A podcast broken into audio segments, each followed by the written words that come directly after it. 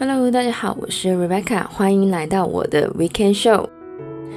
那么呢，端午节刚刚过去，大家都吃过粽子了吗？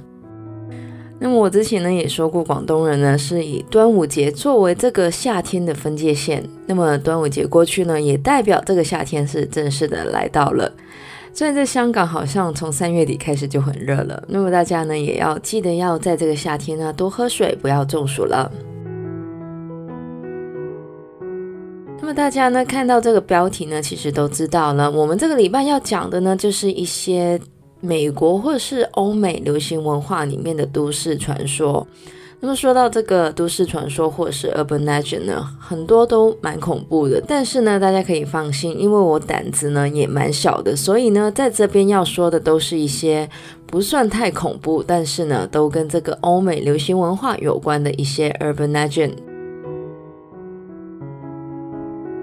那首先呢，要说到的这个都市传说呢，就是有关于大人小孩都很喜欢的迪士尼。不过呢，我要说到的呢，不是迪士尼的卡通，我要说的就是 Walt Disney 本人。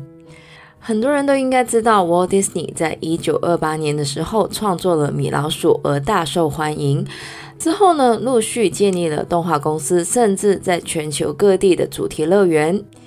也因为 Walt Disney 的成功呢，围绕着 Walt Disney 本人的传说呢，其实有很多。尤其呢，是他歧视犹太人的传言呢，也经常被人拿出来批评。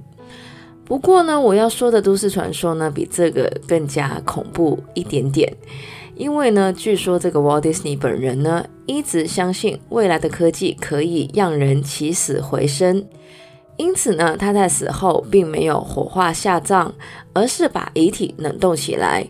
而更加的匪夷所思的呢，就是据说 Walt Disney 的遗体呢，其实就在加州迪士尼乐园《Pirate of the Caribbean》这个机动游戏的下面。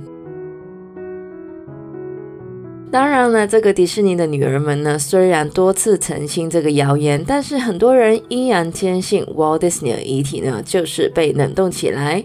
而我非常喜欢的一个动画创作者 Seth MacFarlane 呢，也经常在他自己的动画里面呢开这个玩笑。当然，因为这是一个都市传说嘛，所以呢大家也听一听就好了。不过呢，不知道大家听完这个传说之后呢，下一次去到这个加州 Disneyland 的时候呢，还会不会玩这个 Pirate of the Caribbean 呢？那么另外呢，要说到的这个呢，是流行音乐相关的都市传说。那么《Hotel California》这首歌呢，相信是很多喜欢美国摇滚乐的人都有听过的经典中的经典。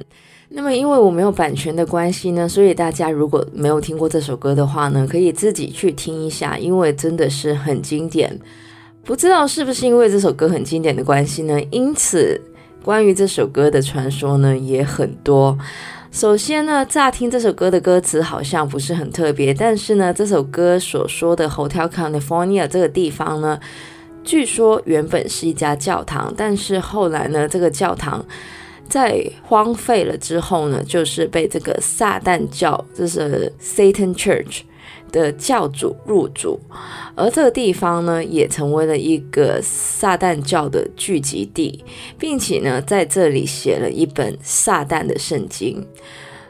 所以呢，虽然 Hotel California 的歌词里面说的这个地方很 lovely，然后很好这样子，但是呢，里面的故事呢，其实有点恐怖。不过呢，其实最恐怖的呢还在后面。那么这首歌呢，运用了一种名为 backward masking 的技术录制，而这种技术呢，据说会进入到人的潜意识里面。那么内容呢，到底是什么呢？大家还记得这首歌跟撒旦有关吧？据说呢，这首歌的 backward masking 的内容呢，就是让人追随撒旦。就连这首歌的封面呢，也有当时撒旦教的教主在上面。同时呢，也有很多人说这首歌里面呢，有很多关于毒瘾的隐喻。而虽然呢，这首歌有很多不同的传说，但是呢，这首歌无疑是一首经典的作品。有很多人甚至说这首歌就是现代摇滚乐的开端。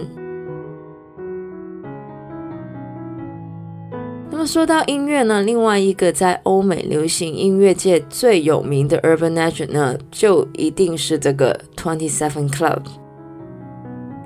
那么 Twenty Seven Club 呢，顾名思义是一个俱乐部，但是呢，里面的成员呢都是已故的歌手，而这些歌手的共通点呢，就是他们都在二十七岁的时候死亡。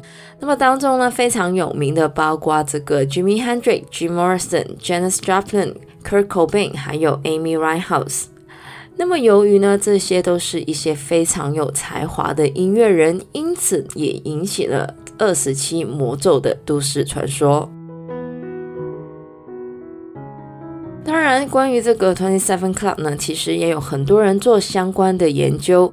一个比较科学的理论呢，其实归根于七八十年代呢，毒品在美国非常的流行，很多音乐人都因此染上了毒瘾。再加上呢，当时的摇滚乐就是那种 Live Fast Die Young 的文化。很多在二十七岁死亡的歌手，大部分都是因为 substance abuse 而死亡。当然，随着这个毒品成瘾的问题被普及呢，现在是比较少歌手会因为 substance abuse 而死亡。不过呢，这个 Twenty Seven Club 呢，依然是这个欧美乐坛一个非常有名的都市传说。接下来要说到的呢，就是关于 Queen B Beyonce 的一个 Urban Legend。那么，如果有看过这个由 Dan Brown 的小说改编的电影《The Vinci Code》的话呢，一定有听过关于这个 Illuminati，也就是光明会。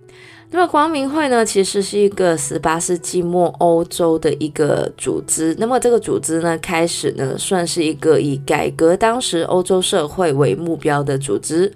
后来，这个组织呢，虽然被强行的解散，但是关于光明会的阴谋论呢，却一直存在。甚至说，很多影响世界的大事呢，都跟这个光明会有关，包括这个法国大革命，还有美国总统甘乃迪遇刺身亡的事件，都被说成是光明会的手笔。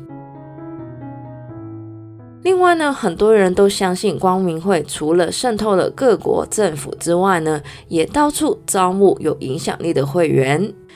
那么这跟 Beyonce 有什么关系呢？那么作为这个欧美乐坛天后级的人物，Queen B 呢，当然是一个非常有影响力的人。那么据说呢，很多光明会或是共济会有关的人呢，都会使用一个三角形里面有一颗眼睛的标志。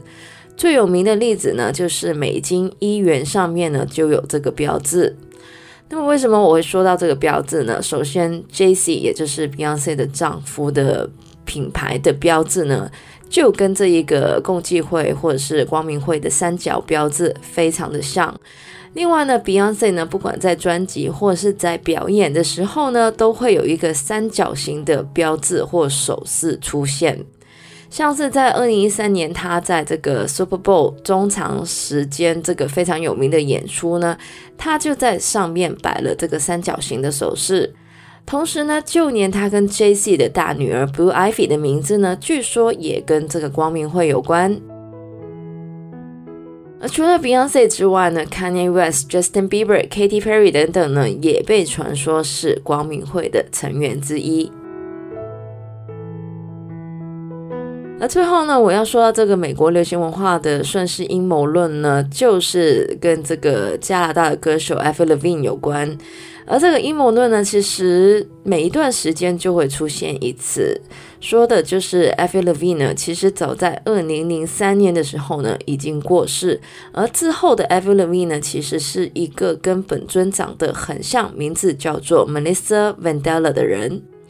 那么据说呢，这个 Avril v 呢，在发行了第一张专辑之后呢，就大红，嗯因为他本人呢，不想被这个狗仔队跟拍的关系呢。